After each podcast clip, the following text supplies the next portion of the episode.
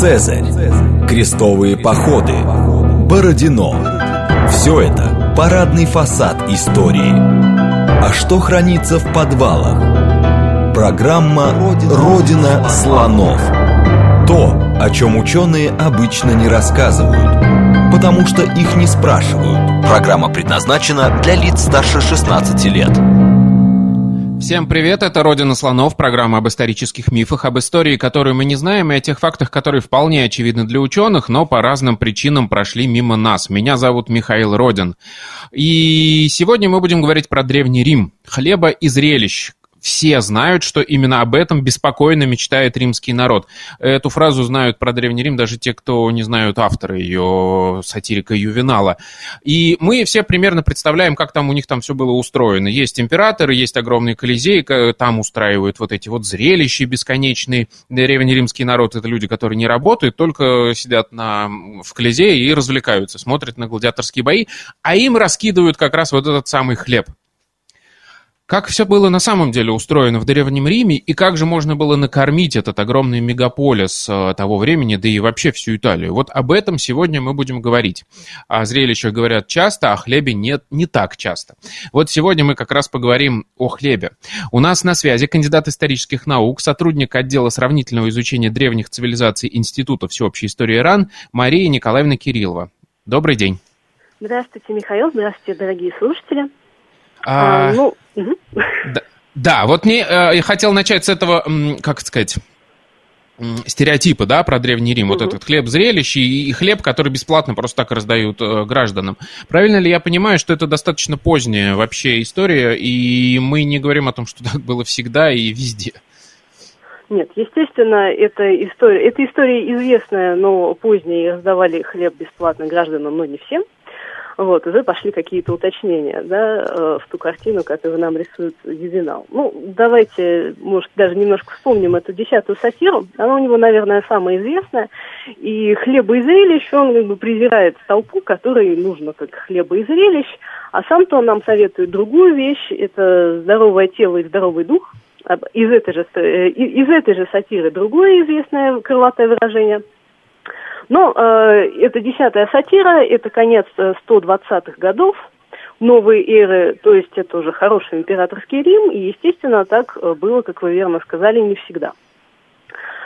А, э, одна из проблем, и это как раз то, что заставило, то, что делает эту тему интересной, это эволюция этих самых хлебных раздач, почему они вообще взялись, и, конечно, это та проблема, которая очень актуальна, проблема снабжения большого города. Вот, мы с ней могли столкнуться даже вот в начале этой коронавирусной эпидемии, когда все пошли э, проверять, есть ли в магазинах еще гречка, а может быть закупить еще. Там власти уверяли, что все еще есть, э, сети крупные уверяли, что все под контролем. Вот кто занимался в Риме этим, э, и когда такая служба появилась, и почему, э, и, и вообще говоря, почему? Ведь Рим начинается как полис, да? Да. Он типичное греческий, э, ну, не гре, э, это слово греческое, мы его приняли, э, мы привыкли его э, использовать по отношению к греческим городам, э, и это особая форма города, э, которая сразу со школьной скамьи хочется дополнить государство. Э, естественно, с одной стороны, это упрощение, с другой стороны, э, в этом есть э, большой смысл, который, осмысл, который привлекал к себе внимание еще в античности. Пожалуй, Аристотель наиболее подробно попытался этот феномен античной цивилизации раскрыть, рассказывая нам, каким должен быть античный город. И вот одно из свойств античного города – это самодостаточность. Вот он должен сам себя кормить. И каждый гражданин в нем земледелец, который кормит себя сам, а вот всякая там торговля это все очень плохо, а тем более международная торговля это очень плохо. И ни о каких хлебных раздачах, естественно, вот в этой системе, придуманной Аристотелем, и которая действительно какое-то время для Рима была актуальна, ни о каких хлебных раздачах в этой системе речи не идет и быть не может. Поэтому, когда в даже не во втором веке, как Ювенал, а в первом веке э, мы встречаем, э, толпа встречает на форуме императора Клавдия, пытается, значит, закидывают его хлебными э, огрызками от булок и э, упрекает в том, что хлеб им не такой, он от них еле спасается во дворце и потом пытается, прилагает все усилия, чтобы эту проблему с э, поставками хлеба э, ликвидировать, чтобы она, э, чтобы больше, значит, таким, таким стрессом не подвергаться. Это уже совершенно другой Рим, это уже совершенно другая история, и то, что делает проблему хлебных раздач актуальной, это вот тот период эволюции, вот как из маленького города, где каждый сам себя обеспечивал, где все было так просто и понятно, дошли к этой государственной системе, которая сложилась уже в эпоху империи, где есть чиновник, э, префект Анонный, который отвечает за поставки хлеба, за то, какой хлеб поставляют, не испортится ли он при хранении, как его раздают, сложная система раздачи этого хлеба. Вот, конечно, вы сказали, что раздавали его всем гражданам. Все было не так радужно, как бы нам не хотелось. Э, на эпохе империи это где-то 200 тысяч э, беднейшего плебса. Но сколько это вообще для Рима, это, э, это не так мало. И э, все эти граждане, они были, э, они были организованы в группы, и каждая группа в определенный день приходила к, своему, э, приходила к нужному окошку, показывала свое, так сказать, удостоверение, протягивала ТСРу, ее забирали, выдавали им хлеб. Кстати, сколько выдавали хлеба, это тоже интересно. Вот цифра хлеба – это вот то, что постоянно. То, что впервые появляется в первом веке до новой эры – и заканчивается, э, и, и примерно все имперское время количество хлеба на человека одинаковое. А, пять модиев. Моди – это половина амфоры, и по весу э, 5 модиев – это 33,5 килограмма на месяц. Это немало. Это немало. А, это, скажем, многовато на одного человека – но недостаточно на семью. И я сейчас поясню, откуда вообще возникает семья. Семья, угу. возникает, э, семья возникает, потому что э, обычно наши авторы говорят об отцах семейств, о каком-то, значит, взрослом мужчине, который не, не справляется, вот ему обеспечивают эти пять модиев, но это пять модиев на семью уже, скорее всего, не хватит. Даже если, учитывать, э, даже если учитывать, что питаются они не только хлебом. Э, хлеб, конечно, основа рациона – а, в Древнем Риме это понятно. Это в основном пшеничный хлеб, но пшеница бывает разных видов. Вот. То, что она бывает разных видов, знали сами римляне. Например, Плиний в естественной истории описывает разные виды пшеницы. Ну, самое лучшее у него, конечно, растет в Италии. Самое-самое белое, самое лучшее. Вот. Но все остальные виды пшеницы, известные ему, в общем-то, тоже, э, тоже годятся. А, то есть хлеб – это основа рациона, э, разбавляется, ну, что еще можно есть помимо хлеба? Прямо скажем, много что. Э, оливки, э, бобы, э, там, морковь, мясо, молоко, все примерно, все понятно, но важно обеспечить город именно хлебом, э, хлебом доступным. Вот эта проблема доступного хлеба – это то, что э, проблема обеспечить большой город доступным хлебом, это э, она очень важная. Вот даже если мы с вами проведем такую близкую нам параллель, там 17-й э, год Петроград, от отсутствия доступного хлеба, как считают э, специалисты по этому периоду, оно во многом э, провоцировало э, события, которые, произошли, которые произошли дальше. А, вот организация подвоза э, доступного хлеба в Петрограде, она была плохой. А вот римляне, они должны были решить эту проблему гораздо раньше и, в общем, сравнительно успешно ее решили. А, э, конечно, в каких условиях и от хорошей ли жизни, и когда впервые эта проблема возникает. Вот здесь сведения, э, сведения разнятся, потому что э, связано это, конечно, с демографией и с ростом населения Рима. О нехватке населения, э, в смысле о нехватке продовольствия э, в Риме сообщают авторы для ранней республики. Вот вплоть от начала республики до 380-х годов до новой эры. То есть это период, когда Рим победил Веи, потом они внезапно про эту проблему больше не вспоминают. А, а вот... как тогда вообще в принципе было устроено хозяйство? Если мы говорим о том, что это полис, там каждый свободный гражданин, он в общем владелец какого-то куска земли, который его кормит. Правильно да. ли я понимаю, что по логике изначально любой гражданин Рима это земледелец, у которого свой участок, и он с него кормится? Да, совершенно верно. А, э, любой гражданин Рима, он земледелец, он обеспечивает себя сам, и, скажем, это то, к чему стремились и в эпоху поздней республики более богатые аристократы. То есть у кого земли было достаточно, чтобы себя по-прежнему обеспечивать, и помимо себя там всю свою большую фамилию, и иногда там помогать клиентам, вот э, они стремились это, это все выполнять, и это, скажем, то, что их потом заставля... будет заставлять инвестировать э, в землю, когда у них уже будут деньги на другие предприятия, они все равно будут выбирать землю, потому что если ты землевладелец, если у тебя всего много, значит это правильно. А, конечно, э, э, то есть, э, как правило, граждане, они заняты в сельском хозяйстве. Вообще в сельском хозяйстве в античном мире задействовано где-то процентов 80 населения по подсчетам. Mm-hmm.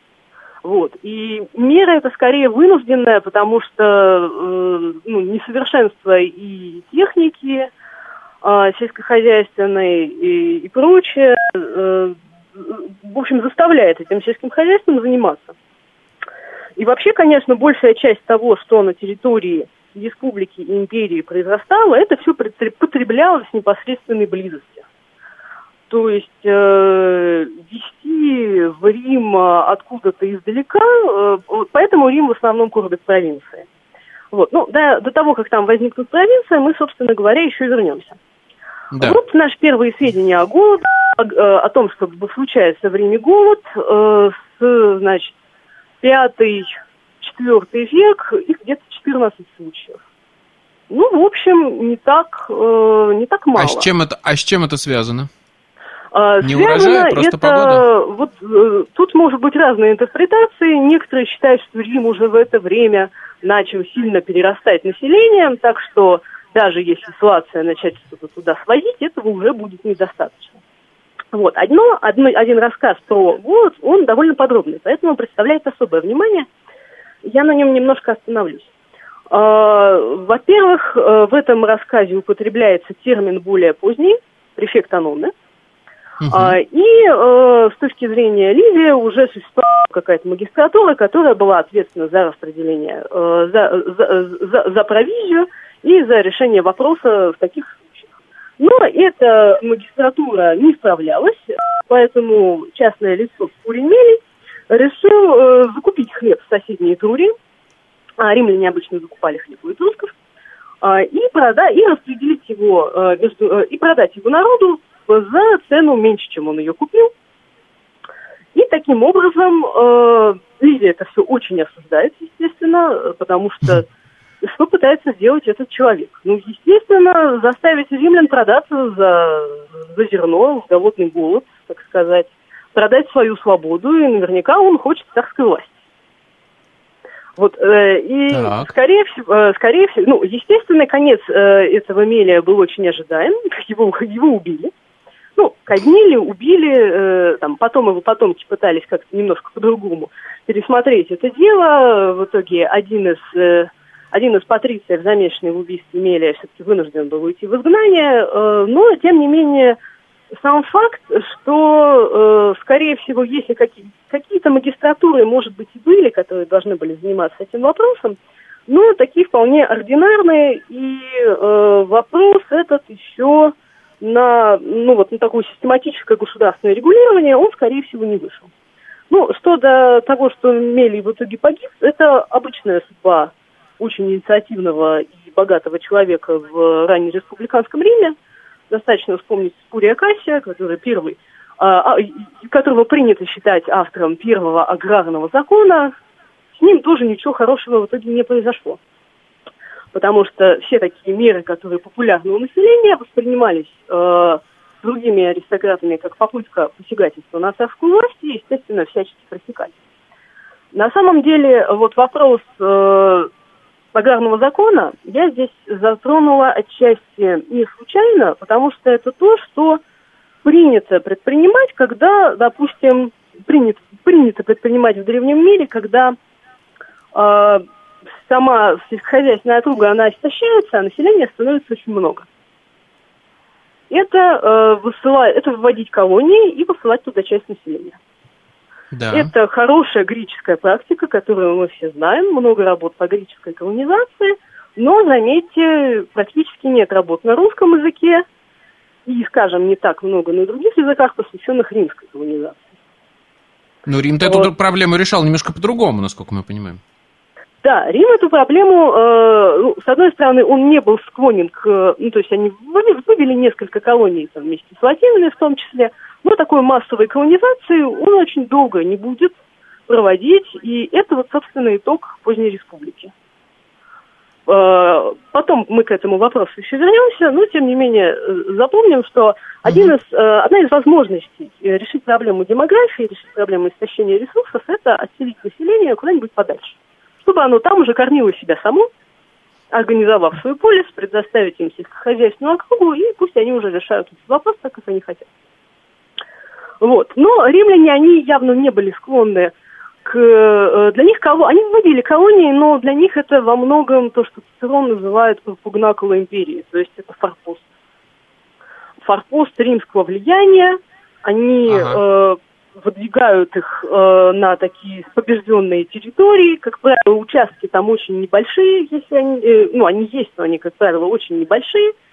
Э, то есть э, это такой полувоенный пункт, э, пункт влияния в регионе.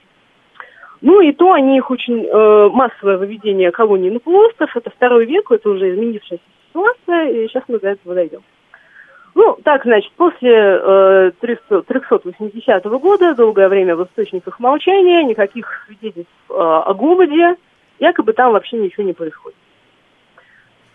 Некоторые исследователи объясняют это тем, что Рим так здорово воюет и, и так далеко от э, непосредственно своих территорий, что его сельскохозяйственную округу никак не грабят, поэтому они сами себя обеспечивают.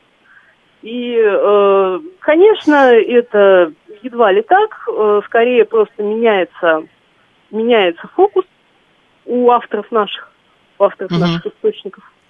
Вот, поэтому э, тут мы уже ничего конкретного сказать не можем, но потихоньку возникает, э, у них был все-таки за это время э, была возможность потренироваться, как-то организовывать снабжение, решать хлебную проблему, и, естественно, это проблема снабжения армии.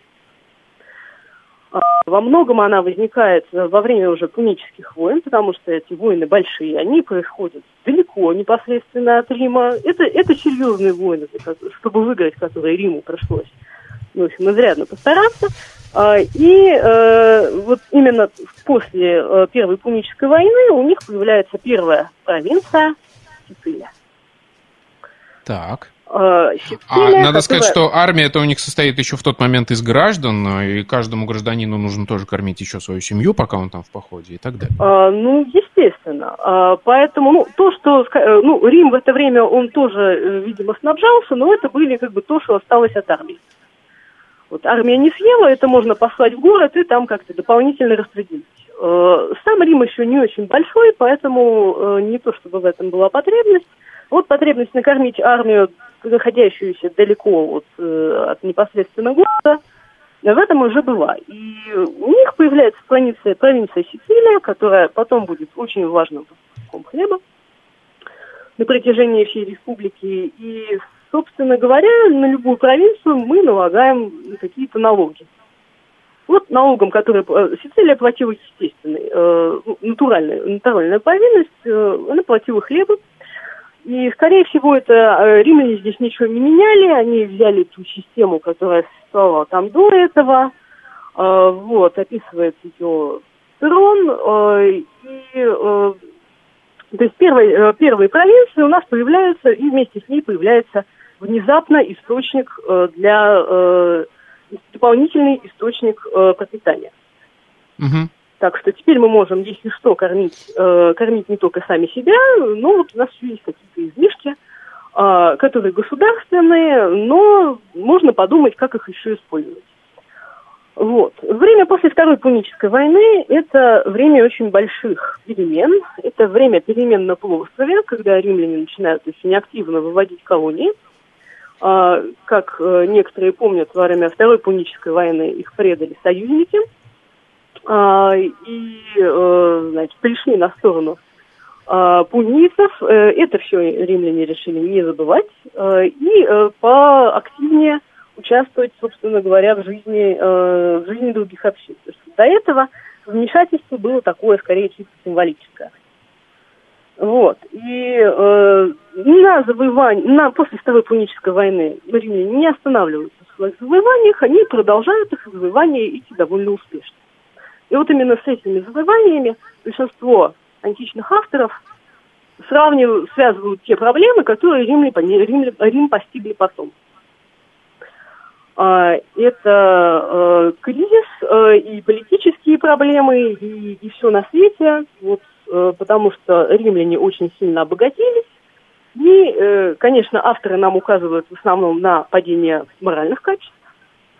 Вот, если раньше почете была, э, была скромность, были, значит, были верны заветам дедов, не, не тратили никакой роскоши, ничего такого, то теперь э, элита обогащается, и это на самом деле действительно приводит к довольно важным последствиям. Ну, с одной стороны, элита обогащается, усиливается политическая борьба. Потому что теперь каждый э, может на свои деньги построить э, какой-нибудь храм э, или как-нибудь их так эффектно вложить, э, чтобы вызвать симпатии со стороны сограждан. Теперь э, с этим не борются это становится ну, практически нормой. Что касается э, других инвестиций, э, то, конечно, ростовщичество вещь популярная, но очень многие начинают вкладываться в сельское хозяйство. И вот именно источником об, этих, э, об, этом, э, об этой товарной вилле является и известное сочинение Катона о сельском хозяйстве. Вот, наверняка многие э, с ним сталкивались. Катон фигура довольно известная, один из самых ранних латинских писателей на латинском языке. Э, и написал он этот трактат о сельском хозяйстве, который, ну, по словам, по, словам Плутарха, Катон э, говорил, что на самом деле сельского хозяйства особенно дохода-то не будет. Это для души. Поэтому вот такой момент. Насколько были, приня... Э, насколько были выгодны эти укрупненные хозяйства, которые в советской науке принято называть товарными вилами, вот, что они начинают э, как-то связаны, быть связанными с рынками, с рынком и производить на продажу оливковое масло, виноград. Вот, вот насколько они на самом деле были прибыльны и какие, каковы были потребители этого винограда и кто там работал. Вот это на самом деле очень большая проблема, которая сейчас пересматривается. Потому что, судя по всему, э, Пултах, когда передавал слова Катона, что не особенно это выгодно, это скорее для души, был отчасти прав.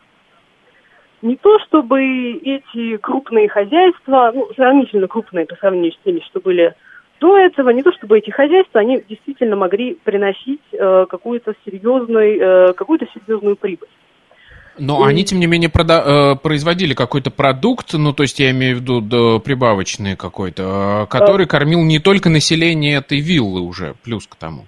Да, очевидно, то есть какая-то централизация если хозяйства его продавали, происходит. Если его продавали, то э, в соседней округе может быть, э, вот, э, вот как раз попытки посчитать, а сколько было времени народу, которым это было нужно – Угу. Вот они, а, они, скажем, не очень, э, не очень удаются. Ну, вообще все, что связано у нас с экономикой и демографией, нам приходится говорить скорее о каких-то тенденциях и колебаниях, нежели о конкретных цифрах. И это, конечно, недостаток сведений в первую очередь. Но вот. в этот а. момент у нас, смотрите, у нас 30 секунд до рекламы осталось. Нужно угу. вот такой момент определиться. Во времена Катона еще все граждане владели э, своей землей и были земледельцами или уже нет? И был такой класс людей, которых нужно было снабжать хлебом, неважно, за деньги или не за деньги? Скорее всего, этого класса во времена Катона еще не было, но он скоро появится. Угу. То есть в этот момент мы еще говорим о земледельцах, то есть римлянин это земледелец, человек, который сам себя может снабдить хлебом, у которого есть какое-то там хозяйство, где работает его семья, какие-то там рабы, э, клиенты и так далее, и он еще пока такой Ну, если он земледелец, то он занят в каком-то ремесленном производстве, которое угу. достаточно прибыльное, и уже с этого он может что-нибудь там себе купить. Программа «Родина слонов». Мы сегодня говорим о том, как накормить Древний Рим. А после новостей вернемся, никуда не уходите. Программа «Родина слонов».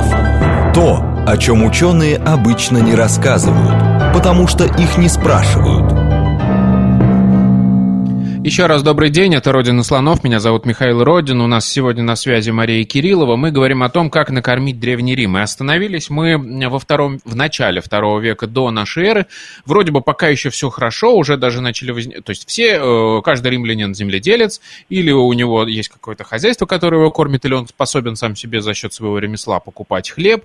А, уже появляются товарные виллы, но они такие еще как бы, это не капиталистическое да, предприятие, которое приносит огромные прибыли. Что произошло дальше?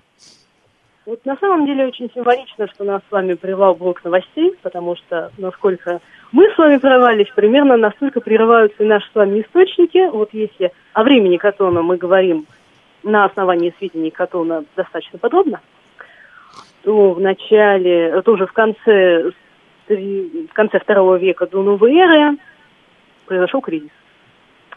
Здесь очень хороший вопрос возникает перед исследователями, э, ну, перед исследователями, конечно, прежде всего. Что случилось-то? Вот что произошло такого, что э, вызывает э, к действию и те самые реформы братьев Гракхов, которые толкают всю эту политическую систему, и она дальше уже в общем, не приходит в себя примерно до момента единолич... того момента, как Август пришел к э, единоличной власти. Вот. А что же происходит? Ну, некоторые исследователи, они э, совсем стоят на критических позициях и говорят, что не произошло ничего. Хм. Вот такие тоже есть отрицатели. Э, то, что все, что, значит, реформа, которую предлагает Тиберий Грак, это поп- такая попытка отыграть свои прошлые неудачи, она абсолютно не имеет под собой никакой экономической реальности и вообще никак не связана с жизнью. Это такой, это такой популизм. Вот. Но, скорее всего, все-таки э, определенные основания деятельность Граков под собой имела, и об этом нам косвенно свидетельствует то, что именно в этот период население Рима очень, э, очень резко увеличивается. Вот если в начале второго века сразу... Надо объяснить, а, собственно, что по, по части вот. земли предлагали гракхи? Они ведь э, хотели разделить новую эту землю, я так понимаю, на юге. Не новую, не новую. И плюс еще, собственно, хлеб продавать. А, помимо, ну, э, теперь Грак, он известен предложением аграрного закона, введением колонии для беднейших граждан. И вот у нас откуда-то берутся беднейшие граждане. Да. Вот откуда они у нас с вами взялись? А вот это тот интересный момент, когда у нас прерывается повествование Ливия, и потом через какое-то время начинается повествование пиано. То есть такая определенная дыра. Вот э, как мы эту дыру выполняем и что мы для этого можем делать? А, ну, во-первых, сооружение нового акведука. 144 год до новой эры, очевидно, воды хватать перестало. А, причем это Марсиев акведук, э, он, насколько я понимаю, в каком-то виде работает до сих пор, ну, естественно, не, не без улучшений, э, уже в императорское время, но тем не менее. Строительство нового акведука. Рост населения. Вот рост населения, который э, пытаются подсчитывать, э, скажем, в два раза. Вот за век, даже меньше, чем за век, внезапно население Рима вырастает э, в два раза где-то скажем, я просто сейчас назову цифры, вы можете встретить разные другие, но тут нужно понимать, что у нас, когда мы говорим о римской демографии, точно цифр нету, есть увеличение. А, вот Нейл Морли для начала второго века называет 200 тысяч населения Рима. А для момента накануне реформ братьев Граков э, около 400. Есть там 500, некоторые даже пытаются как-то доказать миллион – в общем, сам факт, что население Рима действительно растет. Откуда здесь Ну, конечно, э, скорее всего, они приехали из той самой сельскохозяйственной округи. Вот то, э, то негативное последствие, которое имело, которые имели инвестиции аристократии в землю, э, была, собственно говоря, скупка этих самых земель, вот, изменение цены на землю и отсутствие, э, отсутствие возможности дальше продолжать заниматься сельским хозяйством. У, То есть, грубо говоря, а, римляне разделились на два таких слоя. Да. Те, у кого есть земля и больше, чем им нужно, это уже товарные виллы. И те, кто безземельные, которым не с чего кормиться. Да, причем если бы раньше они могли кормиться, например, э, будучи наемными рабочими, у тех же самых э, аристократов, у которых земля есть, то теперь им эти наемные рабочие скорее не нужны. И вот это, кстати, тоже интересная деталь, потому что она такая из неэкономического вот а, вопрос о том, что было рентабельнее, что было дешевле, его наемного рабочего, или рабочего или раба, он не очень неоднозначный на самом деле. Да, раба ты обязан кормить. Кстати говоря, сколько ел раб? Вот Катон, который весь из себя прижимистый, который просто экономит на всем, который там больного раба обязательно продать, и это заштопать, и это переделать. Он на раба тратит 4 э, моди зерна в месяц. То есть столько же, почти прям... сколько потом выдавали бедным гражданам в Риме. Да, ну, почти в, столько. В имперское да. время. Да, то есть он тратит на раба не так мало. А, ну, если у него раб, он никак не занят в непосредственном производстве, то есть не пашет землю, э, никакими тяжелыми работами не занимается, ему, конечно, можно дать три моди. Но это все равно, это все равно солидно. Ну и, соответственно, посчитайте, сколько там набегает за год. Э, вот вам отчасти вопрос, а почему это хозяйство не всегда рентабельно? Ну, потому что оно само функционирует отчасти лишь чтобы себя, себя дальше содержать. Но здесь же вопрос не в рентабельности, здесь вопрос в статусе. Угу. Вот у меня есть рабы, и вот мои рабы обрабатывают мои поместья, которых много. Это просто звучит красиво, это звучит очень по-древнеримски, это апелляция к каким-то старым традициям. Вот у меня есть рабы, которые обрабатывают землю, вот такой я, э, значит, весь из себя самодостаточный. Вот. Э, по, э, по, поэтому э, возникает вопрос, а что делать с этим самым беднейшим населением? И теперь игрок предлагает ту самую схему, которую мы с вами вначале обозначили, как вполне характерную для древних обществ, на самом деле, как не такую неизвестную для римского общества, это основание колоний. Но где же их основывать? А, вот э, вы сказали интересную фразу, что основывали они их на новой земле. Проблема заключалась, заключалась в том, что никакой новой земли у римлян к этому моменту уже нет. Можно сказать, основные завоевания закончены. Ага. А, и если раньше, э, ну, например, начало второго века, выводятся колонии на юг, э, к тем, на земли тех союзников, которые римлян предали, выводятся колонии, колонии на север, потому что там идет война с лигурами, этих лигуров нужно усмирять, они там постоянно пытаются, значит, что-то такое устроить, с ними воевали долго, с ними воевали тяжело, то есть э, у этого всего есть смысл. Население, правда, иногда сбегается из этих местностей, потому что не, не очень им там хочется жить, вот, но это уже другой вопрос. Нет. Э, соответственно говоря, каких-то суперновых земель нет, их не завоевали. Э, или, ну, или они в конце концов не хотят уезжать из Рима. Это тоже такая важная проблема, которая есть и которая еще острее станет в первом веке. Э, римлянам не хотят кормить себя сами, не хотят они уезжать далеко. А, поэтому им нужна, ну вот, например, компания. Хороший регион такой, богатый. Правда, он заселенный весь. И свободной земли там нет. Угу. Ну, хочется же туда. А поэтому Грак предлагает возобновить старую норму закона лицения секции, ограничивающие э, частные владения на некогда завоеванной земле. И вот на те земли, которые появятся, когда мы частично, э, скажем, лишим собственности, ну, скажем, лишим, э, лишим, владения, собственность не очень правильно называть, лишим владения Э, крупных аристократов, или, может, э, менее крупных аристократов, или просто тех, кто не сможет нам доказать, откуда у них это земельное владение. Не будет документов. Вот, вот на эти земли мы тогда кого-нибудь бы и вывезли. Вот. Э, и надо сказать, градханские комиссии действительно функционировали, и мы имеем от их функционирования не только сведения литературной традиции, даже довольно поздние литературные традиции. Есть такой довольно интересный документ, называется «Книга колоний». Э, он поздний, э, где-то четвертый век, и там четвертый век новой веры, и там перепись вот всех, всех, скажем, городских и сельских поселений – и когда там была земля э, размежована, и кому ее передали. И вот там мы постоянно э, встречаемся с указанием на какие-то гракханские межевания. Вот тут межевали земли гракхов, и вот э, тогда, может быть, э, были основаны эти поселения, а может быть, позже.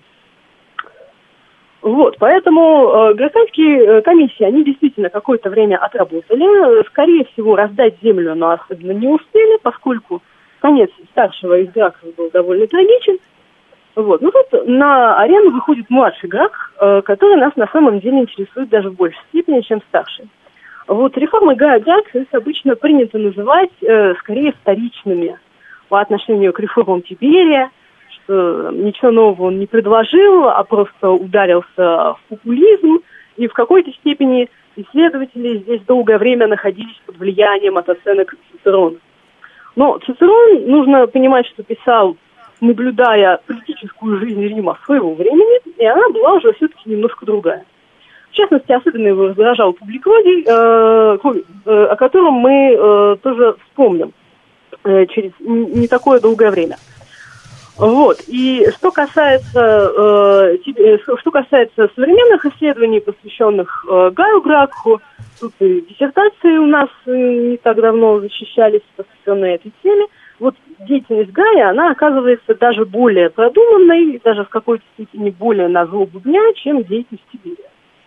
Вот если вопрос, э, вопрос э, выведения колонии, он был таким сложным, решать, решать его особенно никто не хотел, то обязательные хлебные раздачи становятся более актуальной мерой и очень приветствуются населением.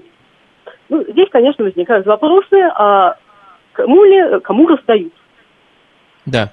Здесь сложно. Вот непонятно кому. Э, Цицерон говорит нам плебс. Как-то так. Э, некоторые исследователи подсчитывают количество, э, количество получателей этого самого хлеба как где-то 40 тысяч. Вот. А бесплатно ли раздают? А вы знаете, тоже нет. А, раздают за плату, правда, эта плата, она, э, значит, 6 асов, э, 6 асов и треть э, за модий. То есть э, за это все-таки еще нужно платить. Э, и Цицерон считает, что это вот просто разоряло козлу. Ну, скорее всего. То есть продают, но просто дешевле, да? Что продают, специально как такая дешевле. мера социальной поддержки. Продают, но просто дешевле, да. То есть это не мера прям раздачи, раздачи, раздачи, а, как мы можем себе представить. И еще, конечно, никто не может э, деятелей, э, римских политических деятелей э, на форуме не, возмущается, а почему хлеб такой дорогой но они просто пытаются как-то снизить цену и, может быть, повлиять э, как раз на другие, на, на то, поскольку как-то повлиять на рынок цен на, на хлеб. Сделать его, видимо, каким-то более, э, каким-то более доступным для населения. А, э, очевидно, эту реформу можно трактовать в том числе и так. Э, правда, один проект колонии Гая Гракха, э, вот в основном мы слышим из источников про колонии Тиберия, вот один проект колонии у него тоже был – о нем мы отчасти вспомнили в прошлый раз. Это та самая колония на территории, э, ну, на территории бывшего Карфагена. Так. Местность угу. эта была очень хорошая, и как раз она позволила бы наладить поставки хлеба от римских граждан. Там планировались такие довольно большие участия, в 200 югеров, это 50 гектаров э, по нашим цифрам. То есть они не, на, не для бедных, скорее для таких, для средних, которые еще и могут обработать, э, обрабатывать их э, рабами, то есть позволить себе рабов, э, и потом этот хлеб поставлять в Рим. Это было, конечно, очень важно, особенно э, в связи с тем, что э, римское население в Африке, оно на самом деле было, ну, тут, ведь как, Рим никогда не хотел вводить колонии, а вот римское население, и, собственно, сами римляне, они были много где и обеспечивали это все-таки какое-то влияние, какую-то связь, э, какую-то, какую-то, э, ну, какую-то связь э, с метрополией вот этих земель, но тут принимается решение о введении прям настоящей колонии. А это довольно важно, потому что колония – это больше, чем просто город это такая сакральная копия Рима. И ее не, э, под это есть, э, должны быть знаменования соответствующие. А вот то место, куда, она хотела, куда ее хотели вывести, территория бывшего Карфагена, вот именно на этом пункте, при том, что колония была выгодная, противники Гракха и сыграли. Э, сам Гракх, он вынужден был уехать за море, устраивать там эту колонию, проводить межевание – а в Риме в это время распространяются слухи, что все это сопровождалось неблагоприятными предзнаменованиями, что там была буря, что она там вырывала у них э, все, что можно, а потом вот все там межевые, межевые знаки, которые они оставили, там побежали ночью руки, и все их вынули и убежали. И вот эта агитация, которая, с одной стороны, может показаться наивной, она повлияла на общественное настроение против этой колонии, и отчасти вот момент ее отмены, а это единственный случай, когда у нас колония была сначала принята, потом отозвана. Это просто больше не было.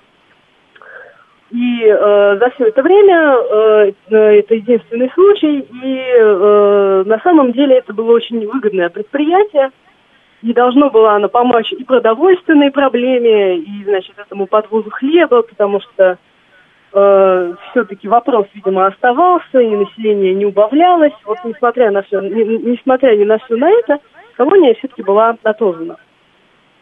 Вот. Ну и сам э, и младший Грах, он тоже погиб. Вот. То, То есть, получается, сейчас... у нас хлеба, хлеба из, э, из Карфагена, оттуда из Африки, не пошел хлеб оттуда? То есть хлеб поставляют пока только из Сицилии, э, как налог, да, на Сицилию, угу. собственно. А из Карфагена нет. А Египет еще, я так понимаю, не завоеван у нас. Ну, как налог он еще, естественно, не идет, поэтому, угу. э, вероятно, какие-то еще продажи, продажи есть. Вот, кстати говоря, мы с вами говорим, что хлеб из Карфагена не пошел по каким-то тем каналам, видимо, по которым планировал Гракх-младший, но, в принципе, ничто не мешает предположить, что мы просто знаем, что римское население, оно там продолжало, оно там осталось, оно удерживало вот те участки, которые им Грак дал, и оно mm-hmm. оттуда не хотело уходить. У нас есть большой памятник э, на этот счет, Агарный закон 111 года до новой эры, очень сложный документ на самом деле, он разбит на несколько частей, итоговых исходных размеров его мы не знаем, Поэтому есть несколько редакций закона, их там составляют, пытаются составить как мозаику, прочитать, что там на самом деле было. Он очень большой, он явно пытался решить те проблемы, которые возникли в эпоху Гракхов.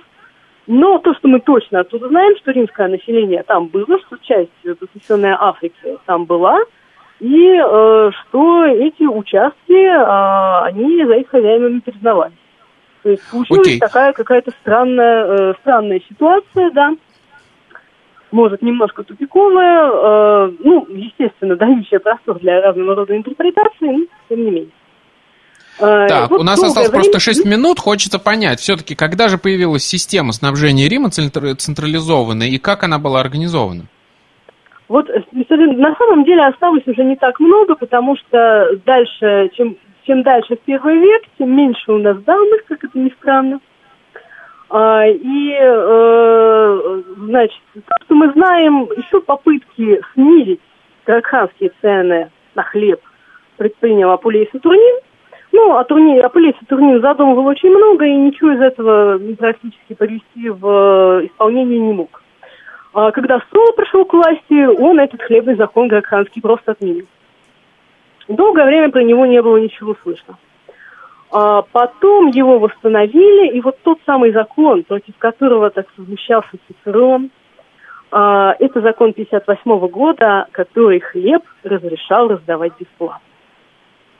Вот это первый, э, впервые, когда мы наконец пришли сквозь ага. такой долгий путь развития, вот уже к концу республики приходят к идее бесплатного раздачи хлеба. То есть это уже причем... чисто за бюджетные деньги э, раздается да. плебсу. Угу. Да, естественно, это э, Цицерона это все очень приводило в негодование. Автор закона его приводил в негодование. И ситуация, которая сложилась, ему тоже не нравится, но сделать он с этим ничего не мог. Мера была очень популярная. Притом количество, э, количество людей, которые могут получать хлеб, оно росло. Э, в 46 году до новой эры 320 тысяч. Ага, то есть это а уже не 40, это уже это далеко больше, не 40. раз больше. Это, угу. Да, то есть вот в короткие сроки происходит это изменение, и вот о том, как оно произведено, как точно, как точно оно происходит, нам уже сказать довольно сложно. Связано это, естественно, с особенностями политической борьбы, а, и это, конечно, попытка, а, попытка привлечь внимание к себе у населения, такое все из себя популярное. Вот Цезарь, он на самом деле с этим мириться не очень хотел. Он сокращает количество м, тех, кто может претендовать на бесплатный хлеб, э, где-то до 150 тысяч. А всех остальных планирует разослать по колонии. Вполне естественное решение. Угу. Колонии он планирует по всему Средиземноморью. У Цезаря одни из самых масштабных планов. Э, потом, на самом деле, все эти планы во многом будет реализовывать Август. Ну, вести он себя будет не так эффектно, как вел себя Цезарь, вот, потому что э, вот во времена Цезаря идею ухватить римское население подальше восприняли откровенно в штыки. Об этом пишет Светоний в его биографии о том, как э, вот население, оно думало, что не, не бойся столицу хочет перенести из Рима, да? Вот и нас расселить, значит, ухватить там в Грецию, в Малую Азию, в Африку. Вот. И все это, конечно, подогревает определенное недовольство, и, видимо, эти слухи ну, конечно, население, как, как потом узнали убийцы Цезаря, население Цезаря скорее, э, скорее принимало, чем не принимало. Но да, это да. Одно, из, э, одно из вариантов решения. Э, решение это, по сути, будет э, воплощать Август. Именно он, э, уже довольно основательно проправив, после седьмого года до новой эры утверждает э, вот эту должность, префекта аномный. Человека, который будет контролировать распределение хлеба а, примерно в это же время устанавливается количество получателей, около 200 тысяч. Вот эта вот, цифра не меняется большую часть империи. Поэтому та система, которая есть, это очень во многом август. Он здесь, как и в других областях римской жизни, закладывает основы империи, и потом его продолжатели во многом, конечно, развивают. Вот тот эпизод с Клавдием, который я упоминала в самом начале – но именно в момент августа у нас складывается та система, которая будет потом, и которая уже э, нам известна по имперским сочинениям, по тому же Виналу, с которого мы опять-таки сами начинаем. Отлично. И вот у нас осталось полторы минуты, чтобы подвести итог, потому что интересно вообще, как сложилась эта система и что она значит. А, правильно ли я понимаю для себя, например, что сам факт вот этих вот а, августовских реформ, который а, узаконил окончательно это все, говорит о том, что они не смогли справиться, как скажем так, социально-экономически с этой проблемой появления большого количества плебса безземельного, который не может само себя кормить. И им пришлось это брать все на баланс бюджета, скажем так, этих людей их кормить. Э, да, конечно. Август, Август, вот при том, что он попытался и вывел довольно много колоний и планов, все равно он вел себя не настолько резко, насколько повел себя Цезарь. Он вел аккуратно, он прошел много, ему на многое пришлось, э, ему, ему многое пришлось воспринимать более осторожно. А поэтому, да, он не смог окончательно решить эту проблему, каких-то резких мер не принял, вот, и каких-то массовых строительств, как, например, пытался еще Гайграк занимать население, тоже не сделал, поэтому это проблема городского населения, которое нужно обеспечивать э, бесплатным хлебом, она, она так и осталась. И вот та самая толпа, которая хочет хлеба и зрелищ, она э, образуется уже все-таки в эпоху империи, а в республику ничего с ней сделать не смогли, ну и в империю, собственно говоря, тоже не смогли. По-моему, Тиберия принадлежит эта фраза, что если попытаться эти бесплатные раздачи хлеба отменить, э, просто политическая власть не удержит. Ну, в общем, да, вот эта самая сильная империя, которая одна из самых величайших в истории мира, не смогла решить вот эту социальную проблему. И мне кажется, это было все-таки одно из тех червоточин, которое в итоге ее и погубило. Огромное количество населения, которое само себя не может обеспечить и вынуждено, скажем так, побираться на бюджетные ну, деньги. Ну, они это воспринимали, между прочим, как привилегию. Вот ну, я да. римлянин, я у себя дома, и мое государство меня обеспечивает.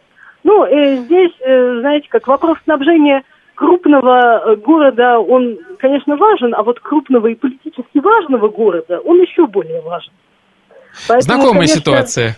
Да. Но тут уже мы можем э, в разные другие э, сферы уйти. Спасибо вам огромное. Это была программа «Родина слонов». Мы сегодня говорили о том, как накормить огромный город. В нашем случае Древний Рим. У нас на связи была Мария Кириллова. Меня зовут Михаил Родин. До новых встреч. Пока.